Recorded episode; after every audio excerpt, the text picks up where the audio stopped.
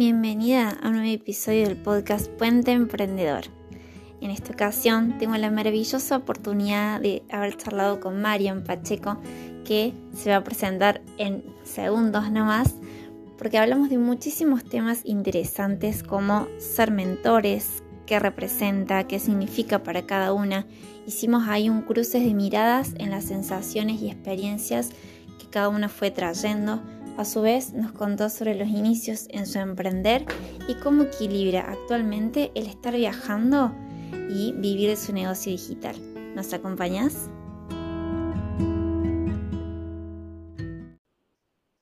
Bienvenidas a un nuevo episodio del podcast Puente Emprendedor. En esta oportunidad les voy a presentar a una invitada que tengo muy especial, que está cruzando el charco. Nos está facilitando este hermoso espacio de otro lugar del mundo. Así que bueno, bienvenida Marian Pacheco. Gracias, Mica. Bueno, gracias a vos y, a quienes nos están escuchando. Para mí es un placer estar acá y compartir miradas con vos sobre todos los temas que venís tocando en el podcast y, bueno, un poco, eh, bueno, aportar valor desde ese lugar y desde mi experiencia. Buenísimo, Marian. Bueno, Genial, gracias por estar. Y en esto, bueno, yo siempre a mis invitadas les hago una pregunta que me parece como súper fundamental para empezar a abrir, ¿no? La conversación, que es esto de quién está siendo Marian hoy. ¡Wow! ¡Qué pregunta poderosa, Mica! Bueno, me encanta. Em, ¿Quién está siendo Marian hoy? Yo creo que hoy Marian está siendo una mujer, una profesional en movimiento constante, em, que está tratando de descubrir quizás otras facetas y, otras maneras de vivir, de ser, de crear. Por eso es que de la mano con lo que decías, hoy me encuentro viviendo en Italia. Yo soy argentina, hace cuatro meses que estoy en Italia y pronto, pronto mudarme a España. Entonces, bueno, estoy en ese proceso de cambio y de, poder conocer otras facetas mías que también están relacionadas a, decisiones que yo creo y sí, hoy estoy totalmente convencida de que son decisiones que, bueno, que me están ayudando a construir la vida que quiero, eh, que no tiene que ver con el lugar en donde vivo, pero sí en poder conocer otras maneras, otras formas en términos de vida y de formación para después poder elegir de manera consciente y, bueno, nada, nutrirme yo como persona y también poder nutrir y enriquecer los procesos que, que, genero y que, bueno, y que diseño a nivel profesional. Así que, bueno, un poco todo eso estoy siendo, creo. Me encanta, Marian. Y acá eh, se me surgen dos preguntas acerca de esto. La primera es como más blanda, más interna, ¿no? Eh, ¿Cómo es atravesar o cómo estás atravesando este proceso, ¿no? De haberte ido, de haberte viajado, de haber, yo creo que, bueno, uno rompe la estructura de la rutina, me imagino. Entonces, bueno, ¿qué sentís que se está moviendo ahí dentro tuyo? Se está moviendo todo. creo que lo bueno es que en términos de negocio y en términos de, de mi vida, ¿no? Como personal, yo estoy convencida, Mica, de que para que nuestros nuestras profesiones o nuestra actividad profesional sea sostenible y podamos hacer de eso un negocio, eh, esa visión profesional tiene que estar alineada a la profesional, ¿no? No son como dos visiones diferentes. Hay objetivos diferentes, pero hay una visión conjunta y es que mi actividad profesional esté alineada al cómo yo me quiero sentir. Entonces, em, este cambio está atravesando todo eso Creo que lo bueno es que la decisión o el cambio fue proyectado. Hay veces que en, la vida se nos atraviesan cambios que no planeamos y hay que hacer lo que podemos con lo que tenemos en ese momento. En mi caso, yo tomé la decisión con varios meses de anticipación, entonces yo sabía exactamente el día, la hora y el momento en el que se iba a suceder el cambio, entonces pude proyectar y pude ir tomando decisiones de a poquito y, hacerlo lo más disfrutable posible para que cuando toque el momento del viaje, eh, bueno, se pueda llevar de la mejor manera. Y en medio, mil imprevistos, ¿no? Y en medio, muchas emociones y días en los que estoy súper arriba y días en los que estoy súper abajo y días en los que fluyo, ¿no? Y creo que es un poco la vida misma Pero bueno, así, realmente así lo, lo atravieso. A veces cuando vemos personas que viajan y que suben fotos hermosas y parece todo color de rosa, y lo es, pero no todo el tiempo, ¿no? Porque ahí ya no sería, no sería real, eso no sucede así. Entonces, sí hay como una de cal y una de arena eh, en la que, bueno, uno lo puede ir proyectando y después respetando el proceso de, del sentir y, nada, y de hacer lo mejor que podemos. Genial no sé que si se este punto. Sí, sí, re. Y genial que se también este punto de, bueno, o sea, viajar no es todo color de rosa, no es que voy a sacarme todos los días las fotos en lugares hermosos, sino es como, bueno, atravesar otras cuestiones que también te deben interpelar en, en esta misma aventura, digamos, que estás viviendo. Y me parece también interesante este punto de lo proyectaste, o sea, fue algo como planificado, fue algo que tuvo o, tiene, digamos, una estructura ahí flexible. Y en esto eh, te quiero preguntar, ¿cómo hiciste, digamos, con tus propuestas a nivel capaz de tu negocio para implementarlas en, esta experiencia? Sí, bueno, e, ese, ese creo que fue el punto más proyectado y más planificado, además de, del poder soltar, ¿no? Por un lado, yo en Argentina, si bien mi estructura de, negocio y de trabajo es 100% digital, sí que también tenía ciertos compromisos o proyectos tomados de manera presencial, entonces pude ir tomando decisiones como para, de una manera muy respetuosa y saludable, ir soltando esos proyectos, ir proponiendo a otras personas.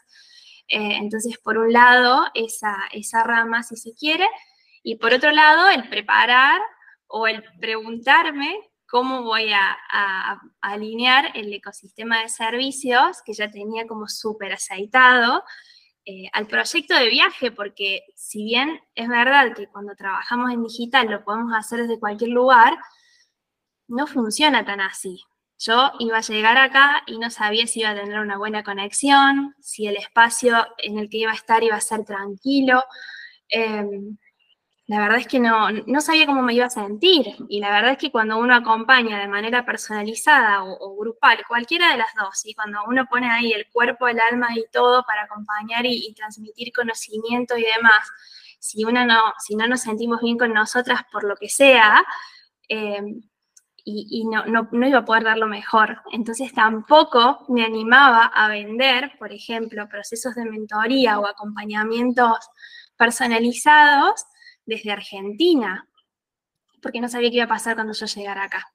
Entonces, esos eran como algunos de los, de los desafíos o de, los cuestionamientos que, se, sucedían.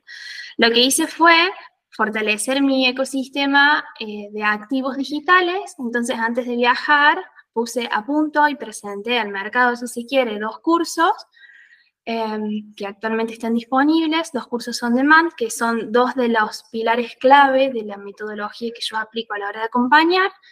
Y em, dejé todo listo, proceso listo, equipo listo, textos listos, absolutamente todo listo para que si cuando yo llegaba a Italia me sentía bien, tenía una buena conexión, me sentía cómoda y demás, abría agenda y bueno, y así sucedió, por suerte, llegué y todo estuvo bien, entonces habilité agenda y normalmente seguí con, mi, con mis acompañamientos, pero con fechas muy concretas, definidas con anticipación y demás, lo que me permitió disfrutar del proceso. Si hubiese tenido que hacer todo eso apenas llegado a Italia, no hubiese sido posible, no sé si hubiese dado resultado y sin duda yo no lo hubiese disfrutado, ¿no? Totalmente, sí, sí la importancia esto, ¿no? De tener como el plan A, el plan B, hasta el plan C, podría ser para cualquier caso. Pero está bueno, está bueno hacerlo visible, porque quizás desde afuera, ¿qué es lo que se ve? Ah, Marian llegó a Italia, abrió, agenda y completó cupos. Y así parece mágico, no sucede así en la vida real. ¿No? Para que uno pueda eh, tener todo listo a tiempo y a la vez poder viajar o sentirse cómoda o poder disfrutar de, del cambio, hay que proyectarlo con anticipación, siempre que el cambio sea proyectado, insisto, porque hay cambios que, que, no proyectamos, ¿sí? que se nos aparecen. Entonces, bueno, al menos así lo, viví yo. Y está bueno esto también de eh, que, bueno, el, proyectar y el planificar esta buena manera también te da esa tranquilidad porque no hubiera estado bueno que llegues allá hacer todos estos procesos que hubieras hecho acá. O sea, el, el sentido del viaje creo que también tenía otra cuestión, no solamente me voy a trabajar con la compu a Italia, sino que tenía otra cuestión, me imagino, ahí para disfrutar, visitar, experimentar. Sí, totalmente. Además, yo sabía que yo viajaba en febrero y yo tenía muy claro que durante enero y, las fiestas, por ejemplo, de fin de año y la Navidad previas a viajar, yo quería disfrutar de mi familia, de mi casa, de León, que es mi perro, o sea, yo quería disfrutar de todo eso y, en lo posible no trabajar. Entonces, por ejemplo, en lugar de proyectar un gran lanzamiento de, los cursos, simplemente proyecté una presentación de los cursos eh, muy concreta para poder viajar tranquila. Eso debía suceder antes de que yo viaje, para poder estar tranquila. Entonces, bueno, eh, el, semestre, el segundo semestre del 2022, o el último cuatrimestre, si se quiere, yo y el equipo estuvimos 100% enfocados en armar todo esto para que en enero yo pueda estar tranquila. ¿No? Entonces, eh, creo que es, es, importante cuando acompañamos a otras personas desde este lugar en el que lo hacemos nosotros, Mica, porque son procesos muchas veces tan largos, son espacios tan cuidados en los que el cliente o la persona que confía en uno eh, y que invierte mucho dinero muchas veces en, poder ¿no? Tener una consultoría, una mentoría, una formación para poder moldear y darle forma a un negocio, a una marca o, a un proyecto de vida, como es el que tenemos nosotras, al que, a los que le estamos dando continuidad, que si va a ser así, ¿no? Es, es, un espacio tan cuidado que esa persona merece lo mejor de nosotras. Entonces, de ninguna manera poder arriesgar eh, arriesgar, ¿no? Como ese espacio eh, a, la improvisación que se puede proyectar. Eh, bueno, siempre de la mano con esta experiencia que te cuento, ¿no? También soy pro de que hay cosas que hay que improvisar, pero bueno, hay algunas que se pueden trabajar de otra manera.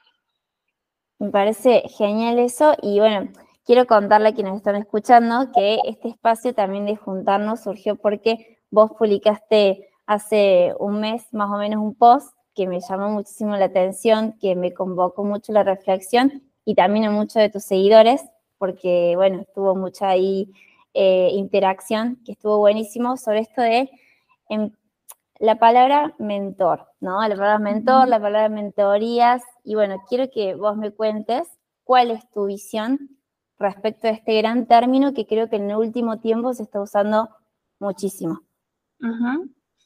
Bueno, ese posteo decía, ¿cuándo dejará de haber mentores que nos digan lo que debemos y lo que no debemos hacer? Y traigo la pregunta porque me parece que puede ser ¿no? el, disparador para, para la conversación, porque lo que venía mirando, y de hecho sigo mirando, es que el mentor como rol, no como tal, como, como profesional, se ha puesto muy de moda y no está mal, porque hay muchas modas que nos van atravesando a medida que vamos haciendo lo que hacemos, pero el rol del mentor es muy delicado realmente, ¿no? Y hay como un hilo muy fino entre quizás el mentor de vida que se nos aparece y quizás en un kiosco nos cruzamos con una persona que nos dijo una palabra y eso nos cambió totalmente la perspectiva eh, y el mentor de negocio que cobra por sus servicios y cobra por mentorear, ¿no? Entonces, un poco,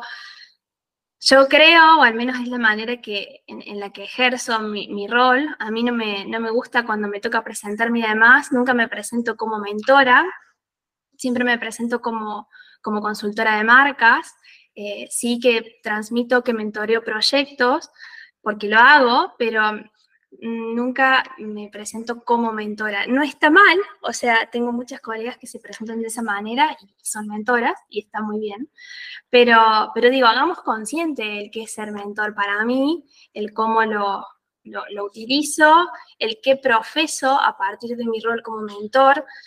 Eh, yo personalmente creo que para poder mentorear proyectos, hoy yo ¿sí? yo lo hago de esta manera y, y trabajo como con un cóctel entre mi experiencia de vida como profesional y como persona.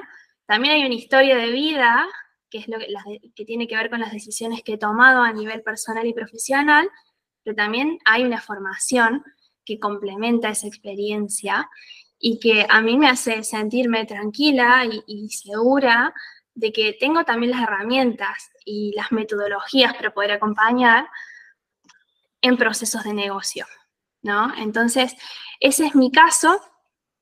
Capaz que vos, Mica, lo trabajás de otra manera, contame, contame tu visión. Em, pero bueno, un poco de ahí se disparó esto, ¿no? Em, esta cuestión de que el mentor está de moda, eh, empiezo a ver a muchas personas diciendo lo que tenemos que hacer si queremos tener un negocio exitoso, diciendo lo que tenemos que hacer si queremos tener una comunicación clara, eh, diciendo lo que no debemos hacer si nos queremos ver profesionales. Y digo, pero ¿cuándo vamos a empezar a mirar más hacia adentro que hacia la afuera, ¿no? Y empezar a, trabajar en, nuestras profesiones y en, y en lo que queremos aportar y en nuestra contribución a partir de lo que realmente tenemos para dar nosotras, ¿sí? No, no por esta tendencia o por esta moda. Entonces, bueno, son algunas de, algunos de los cuestionamientos que me hago eh, no tengo todas las respuestas, pero un poco es lo que, lo que vengo pensando. Me encanta, me encanta esto que compartiste, Marian. Creo que mm, eh, coincido muchos puntos con vos y principalmente mientras hablabas se me venía a la mente esto de, creo que va hasta más allá de este título, por así decirlo, de mentor, ¿no? En algún punto creo que algunas personas se pueden sentir cómodas así, eh, llamándose mentores, otras no, actualmente en, la mica de hoy no se siente cómoda con este término, ¿no? También. Entonces creo que también va por ahí y por cómo nos va fluyendo esto, más allá de, lo que mm, de alguna manera convoca a ser mentor, ¿no? Como vos decías, una experiencia de vida, una experiencia profesional, conocimientos, formación clave, ¿no? Para poder acompañar a otros en procesos que supuestamente ya deberíamos haber pasado por nuestro cuerpo, por haberlo conocido, haberlo siendo tangible. Entonces creo que eh, desde mi punto de vista, eh, ser mentor, digamos, implica estas cosas, ¿no? Primero, como, bueno, sentirse cómodo, capaz con este término, si uno lo quiere adoptar o si no. Y por el otro lado, conscientemente con vos en esto de que la persona que se considera mentor haya pasado por eso que uno le quiere transmitir al otro y esté dispuesto a un montón de cosas que a veces eh, la palabra mentor tiene adentro, pero no todos son conscientes. Por ejemplo, yo al momento de acompañar, alguna de mis acompañadas me dice, che, que vos podrías ser mentora, llamarte mentora, qué sé yo. Bueno, yo les digo con esto de que no me siento cómoda con ese término hoy, pero creo que hay cuestiones que cuando acompañamos, ¿sí? más allá de bajo cuál título o nombre sea, es importante tener en cuenta que está relacionado con tu post, en esto de poder tener en cuenta que la otra persona es 100% diferente a nosotros, que tiene una vida 100% diferente a nosotros, procesos, historias, experiencias que van atravesando y que capaz que a nosotros algo que lo podemos hacer en una hora, la otra persona le lleva meses, porque hay una cuestión también interna de procesos de, de poder animarse, ¿no? De poder sentirse cómodo con eso. Y capaz que hasta a nivel de marketing algo funciona como súper bien, pero la otra persona no está dispuesta en ese momento a dar eso, ¿no? Para que funcione. Entonces creo que esto es una cuestión clave, esto de no imponer, ¿no? Sino acompañar y guiar en lo que el otro está dispuesto con los recursos que hoy tiene. No sé si quieres agregar algo de eso y después te agrego otra cosa más que tengo ahí. Sí, tomaba nota mental de esto que me decías, Mica, de que tus clientas te dicen, Mica, vos podrías ser mentora porque tenés ese perfil y demás. A mí también me pasa, en, realidad mis clientas me, llaman mentora o por ahí me etiquetan y dicen, mi mentora es Marian. Y, y yo no me siento incómoda con eso, yo me siento agradecida porque siento que de alguna manera pude influir en esas personas positivamente de la mano con lo que les aporté quizás en, algún espacio o en alguna formación o en alguna mentoría. Pero, mm, pero bueno, sí que cuando como profesionales estamos creando un modelo de negocio bajo el rol del mentor, ahí es donde yo veo que hay una cuestión ética muy fuerte y muy poderosa y ahí es cuando veo este hilito tan delicado que, que es lo que por ahí trato de transmitir, ¿no? Hagamos consciente, si vamos a llamarnos mentores, cuál es el rol y cuáles son esas, esos, eh, no sé cómo llamarlo, esos pilares o esos atributos o, eh, esas, eh, nada, esas fortalezas que quizás nos van a respaldar, porque además estamos cobrando por eso. Entonces ahí es cuando lo veo tan delicado, ¿no? Porque mentores de vida hay un montón. Mi mamá es una mentora para mí, ¿sí? Entonces, en ese sentido, yo lo respeto y, hoy puedo traer un montón de, de mentores de vida, pero cuando estamos construyendo un negocio para generar dinero, además de contribuir, ahí es cuando el, hilo es muy delicado y está bueno hacerlo 100% consciente y no utilizarlo solo porque está de moda, ¿no? Em, así que bueno, eso, un poco eso es lo que, lo que quería traer Mica de la mano con lo que vos hacías referencia recién.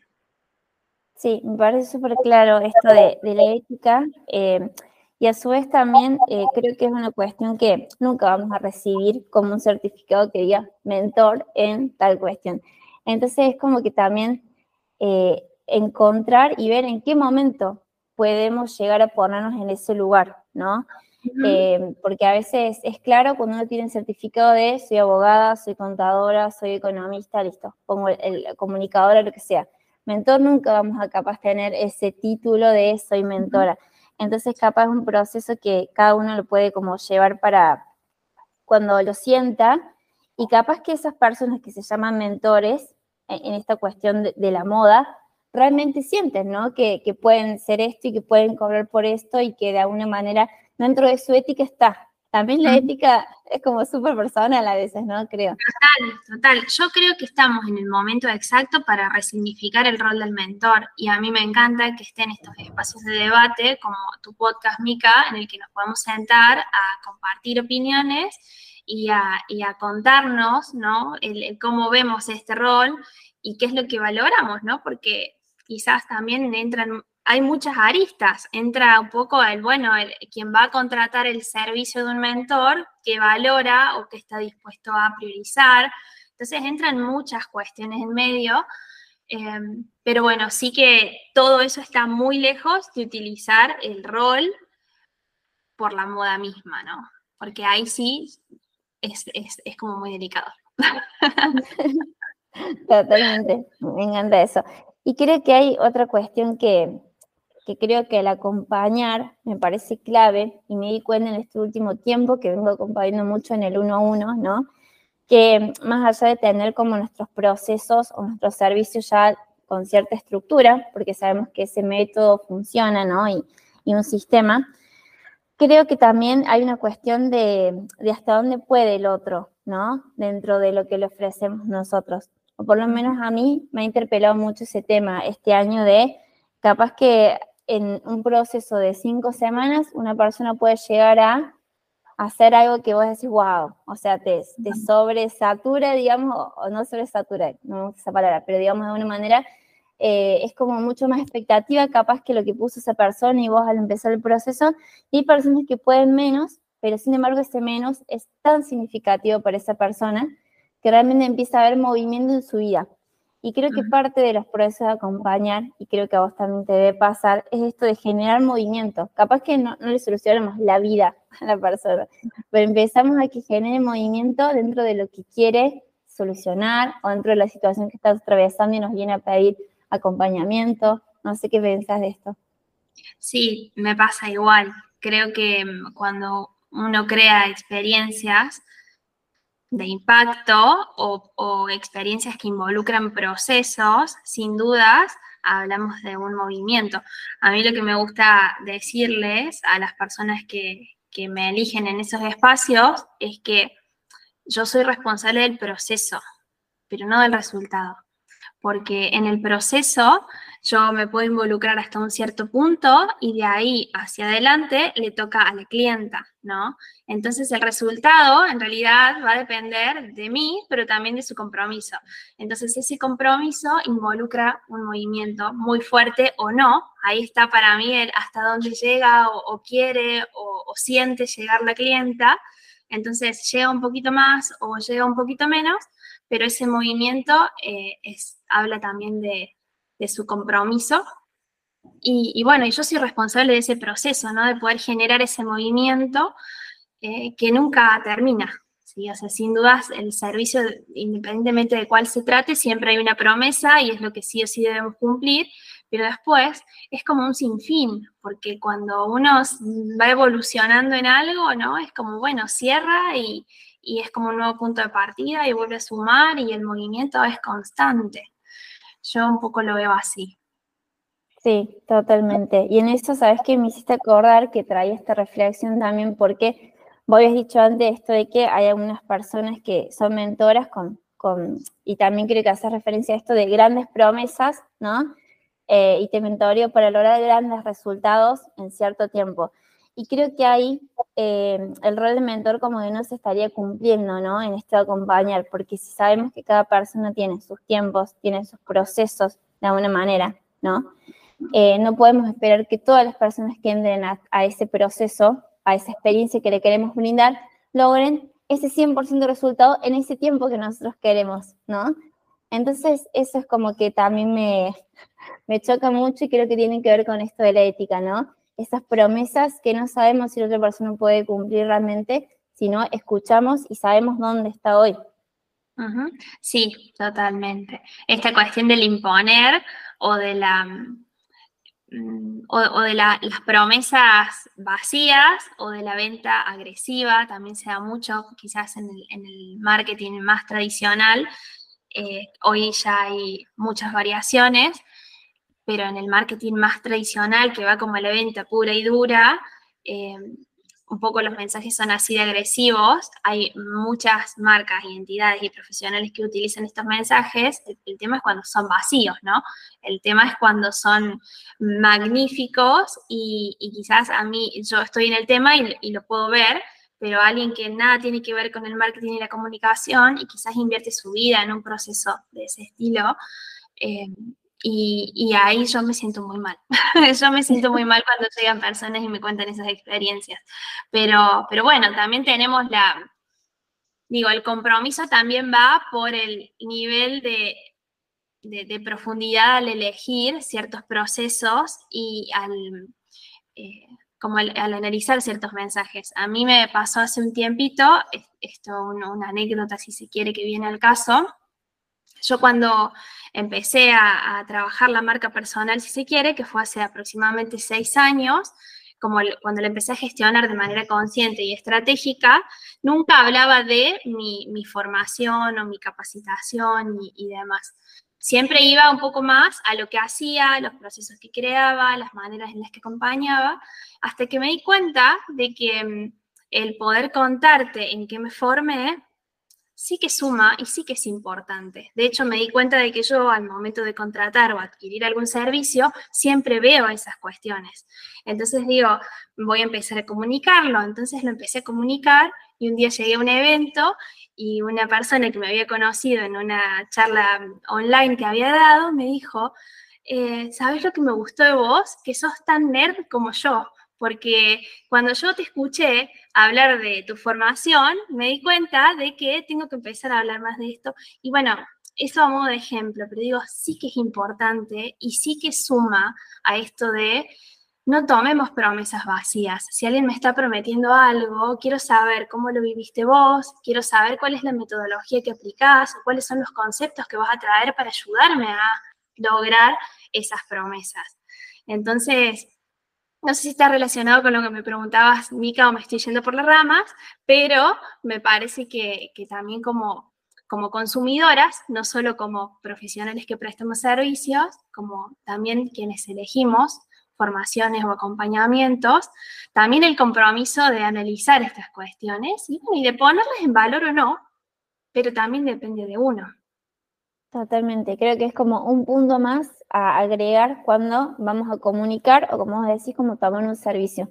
Por saber el background de la otra persona de una manera, eh, cuál fue, digamos, su historia de, formación, que es súper clave, eh, y también tener en cuenta, yo creo que, o sea, mixar un poco, ¿no? Entre la formación y la experiencia, creo, porque uno puede tener como un montón de títulos ahí acumulados, pero si nunca los pusiste en, en práctica, si nunca los llevaste a algo, es como que puedes saber toda la teoría, pero la manera de acompañar al otro falta, ¿no? Sí, sí, totalmente. Es así. Em, y, y, ahí, Marian, te quería preguntar que sacaste justo este tema, ¿no? De cómo has, porque bueno, yo te sigo hace como dos años más o menos en las redes y sé que dentro de la comunicación y marketing tu impronta es muy diferente al de otras cuentas, ¿no? También tu diferenciación. ¿Cómo hiciste vos para encontrar la comunicadora, ¿no? Y la marketing que sos hoy. Bueno, creo que ahí tengo un punto favor y es que yo me especializo en esas áreas, porque a veces mm, vemos, ¿no? Y, es como, otra vez, capaz parece mágico, pero a veces hay, no digo, como si yo, en, el caso de los programas que vos creás, eh, vos te has formado en eso, entonces entiendo que a la hora de crear tus propios servicios, quizás tenés cierta facilidad que si no te dedicaras a eso. Bueno, a mí me pasa eso también, ¿no? Yo en mi marca me especializo en marketing y comunicación y creo todos mis mensajes los creo yo. Si bien me he ido nutriendo de profesionales que me ayudan, como por ejemplo una diseñadora gráfica que se especializa en comunicación emocional, que me ayuda a darle un formato visual a ciertos conceptos.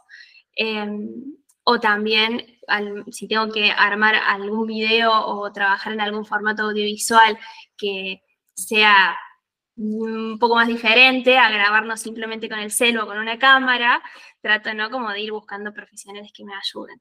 Pero la realidad es que mi comunicación en sí ha ido mutando un montón y también tengo cortocircuitos en el medio, ¿no? También tengo esos momentos de sigo con esto o no, esto se entiende o no, porque si bien yo me dedico a esto, es muy fácil para mí ayudar a otras personas a ser visible lo invisible, si se quiere, que vendría a ser como esta esencia de marca y esta cuestión más experiencial, pero al momento de trabajarlo para mí, también tengo eh, confusiones en medio. Entonces, eh, la constancia es lo que más me ayuda, Mica, es decir, bueno, esto lo tengo que trabajar, tengo ciertos momentos en los que me siento a trabajar en mi comunicación, eh, y de hecho ahora que estoy con este cambio de vida, también estoy con un cambio o, una revisión muy fuerte de las bases de mi marca. Y esa revisión probablemente me lleve a trabajar en un rebranding, por ejemplo, que es como un lavado de cara a la, identidad visual de la marca. Entonces, eh, lo voy trabajando creo que como todas. ¿sí? Si bien puede que tenga ese punto a favor, que tengo el concepto y me dedico a esto, también lo voy trabajando como todas y, y bueno, y tengo como esos, hay baches creativos o procesos creativos que con el tiempo van evolucionando. Me encanta, me encanta. Y también creo que, eh, además del punto favor de que vos, digamos, justamente eh, te dedicas a esto, ¿no? Creo que también eh, supiste como escucharte a vos misma y a dónde querías llegar y qué es lo que querías transmitir. Que creo que a veces falta eso, ¿no? En algunas marcas, de poder como escuchar realmente qué tipo de póngase lo que es cada uno, quisiéramos ser, ¿no? Sí, total, sí, totalmente. Es re difícil.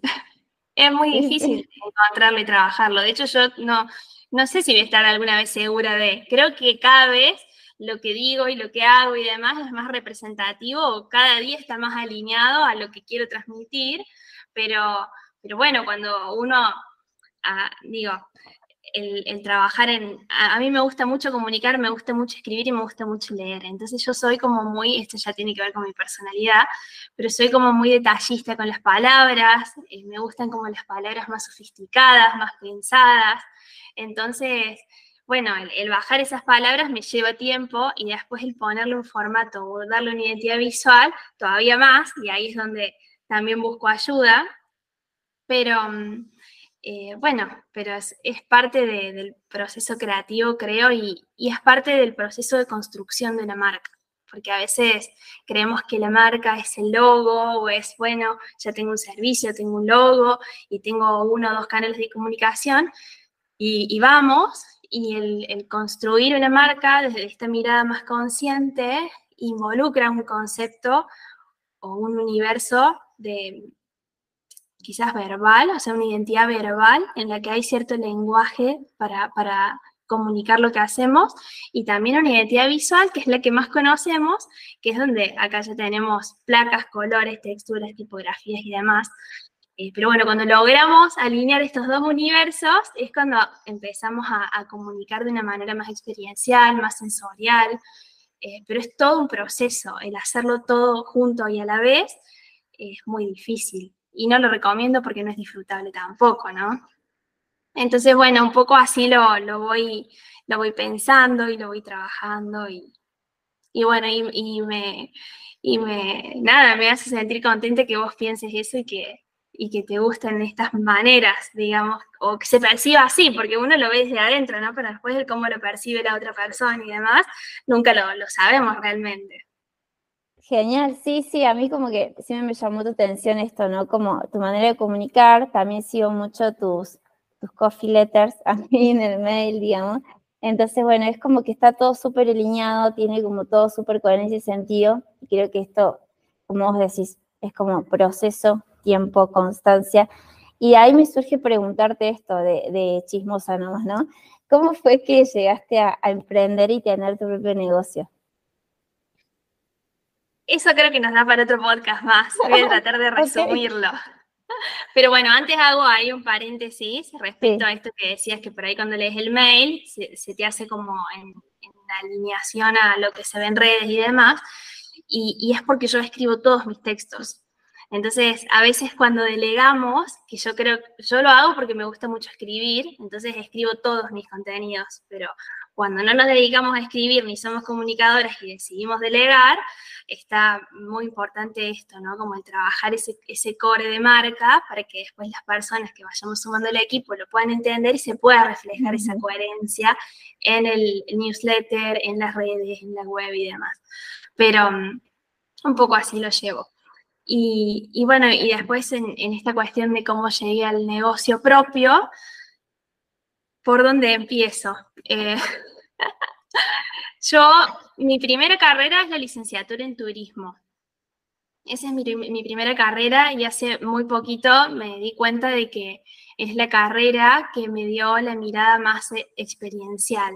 Te juro que esto hace muy poquito, o sea, es como que un día hice clic y dije, claro, es que la, la, el, concepto, la mirada por ahí más experiencial que hoy llevo a la comunicación y al marketing tiene que ver también con esa formación de base en la que yo me formé para crear experiencias, porque el, turismo y el viaje es una experiencia en sí mismo. Entonces, bueno, esa fue como mi, primera, mi primera carrera. En, medio me di cuenta de que quería empezar a estudiar marketing y, y si te cuento cómo fue, eh, no sé qué tiempo tenemos por el podcast, Mica, pero fue muy gracioso. Yo. Vale, tranqui, tranqui. ¿Estamos bien? Bueno, entonces, entonces me explayo un poquito más. Em, me encuentro en el, subiendo el ascensor de la, de la universidad, un profe me habla del marketing digital, que en ese momento era 2013, o sea, hace 10 años atrás, no era tan famoso como hoy. Hoy es como que hasta se ha puesto de moda, creo, también el marketing digital. En ese momento, ese profe me dijo, el marketing digital va a ser el futuro. Y yo dije, ¿qué es el marketing digital? Entonces, nada, llegué a casa y, empecé a buscar y, ese mismo año tomo mi primera formación en marketing digital, que fue una diplomatura, y ahí me enamoré del marketing eh, y nunca dejé de estudiar marketing desde ese momento. Es decir, terminé mi licenciatura y para el día en el que terminé mi licenciatura ya tenía más formaciones en marketing y en comunicación que en, turismo.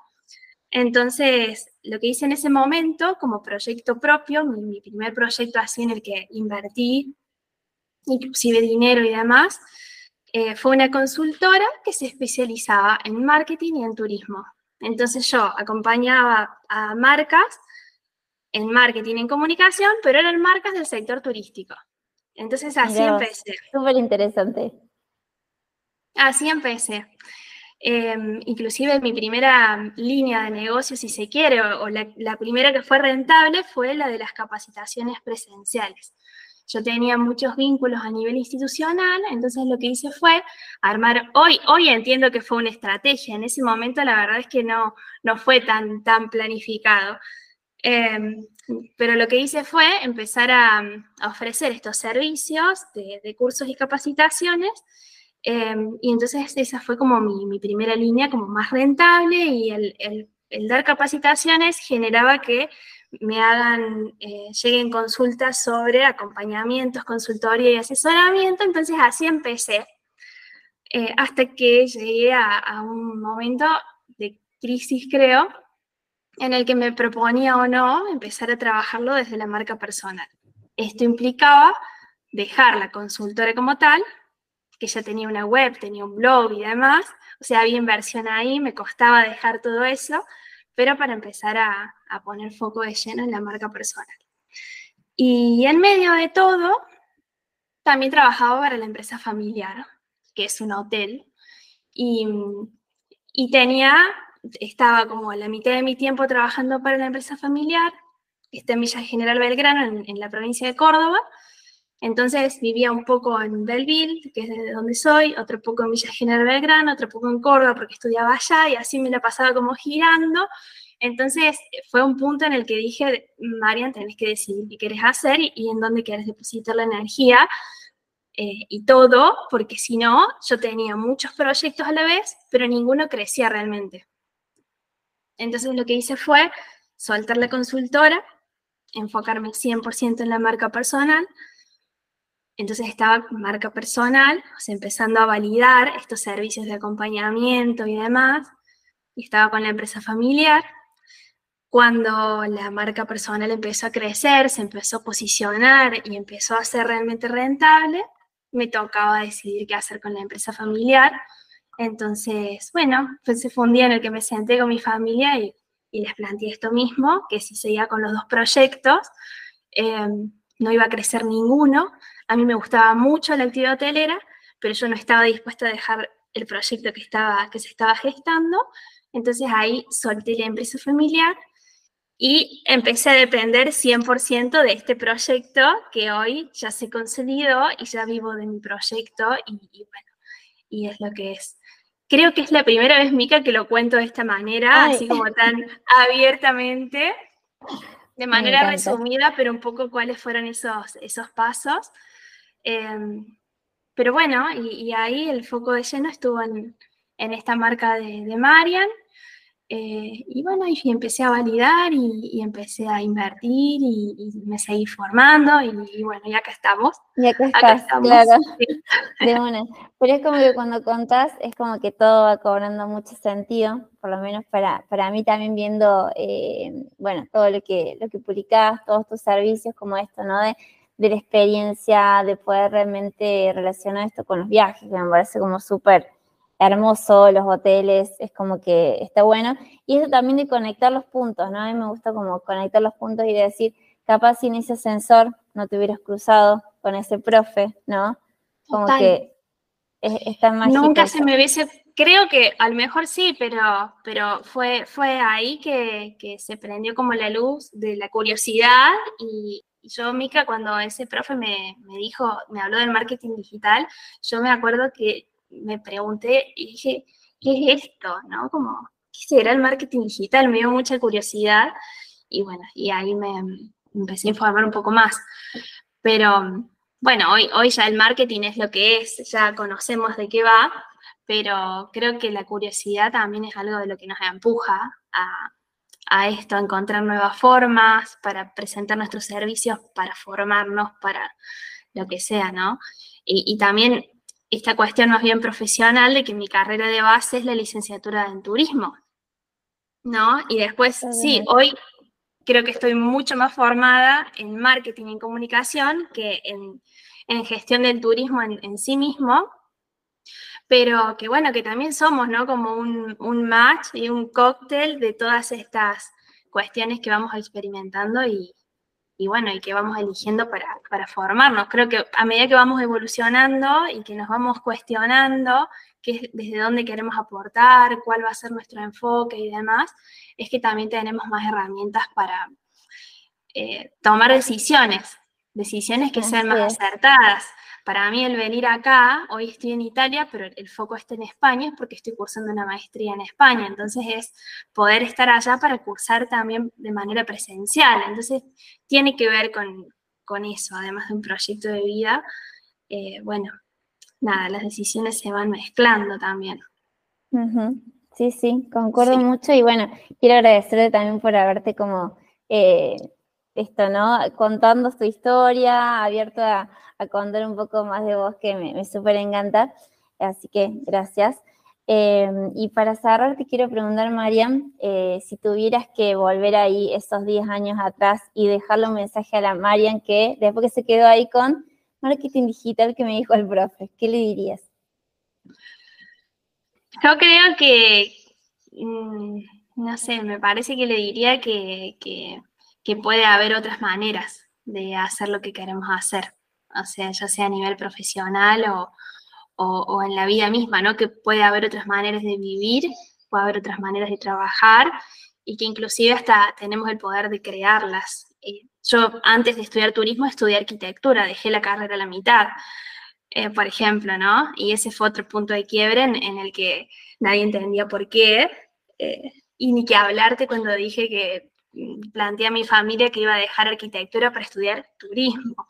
Y cuando les dije que iba a estudiar em, marketing digital, nadie entendía. Entonces, es como el poder creer mucho en esa fuerza nuestra interior que nos dice que, que puede ser el camino correcto y que si en ese camino después decidimos cambiar, eh, bueno, nada, quizás la vida tiene unos planes mejores, pero sobre todo eso, que yo me agradezco mucho, Mica, el, haberme animado a, plantear y a, abrirme con las personas que yo quiero, o al menos esas personas, viste que todos tenemos personas que siempre tratamos de decir, no me importa lo que dice el resto y demás, pero la realidad es que hay personas que sí nos importa lo que piensan, porque son las que nos apoyan, en mi caso, por ejemplo, es mi familia, entonces el haberme animado a, decirles lo que yo quería, aunque no lo entiendan, y bueno, y ver qué pasaba y, el creer en que podía haber otra manera, me parece que eso le diría.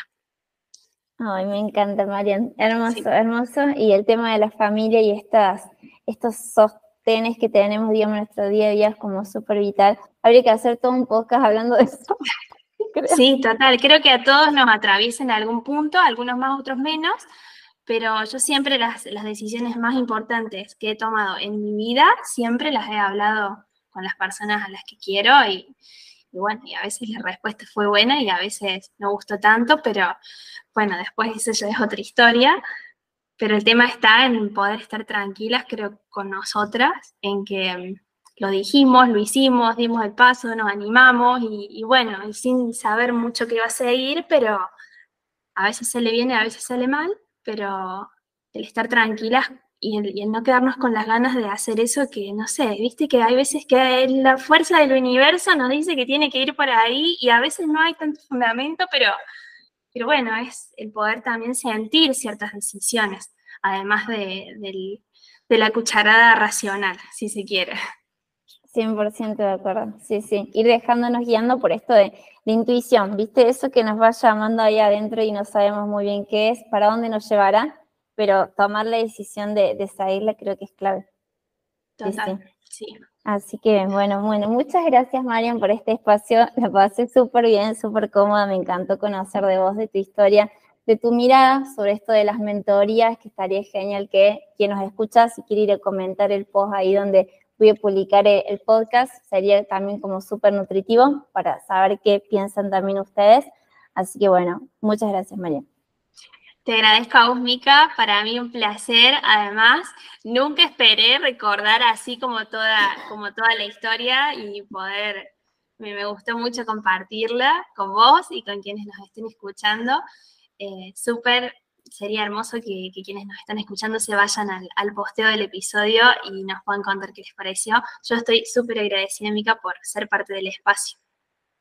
Bueno, gracias, Marian. Buenísimo, gracias a los que están escuchando ahí y nos vemos en un próximo episodio.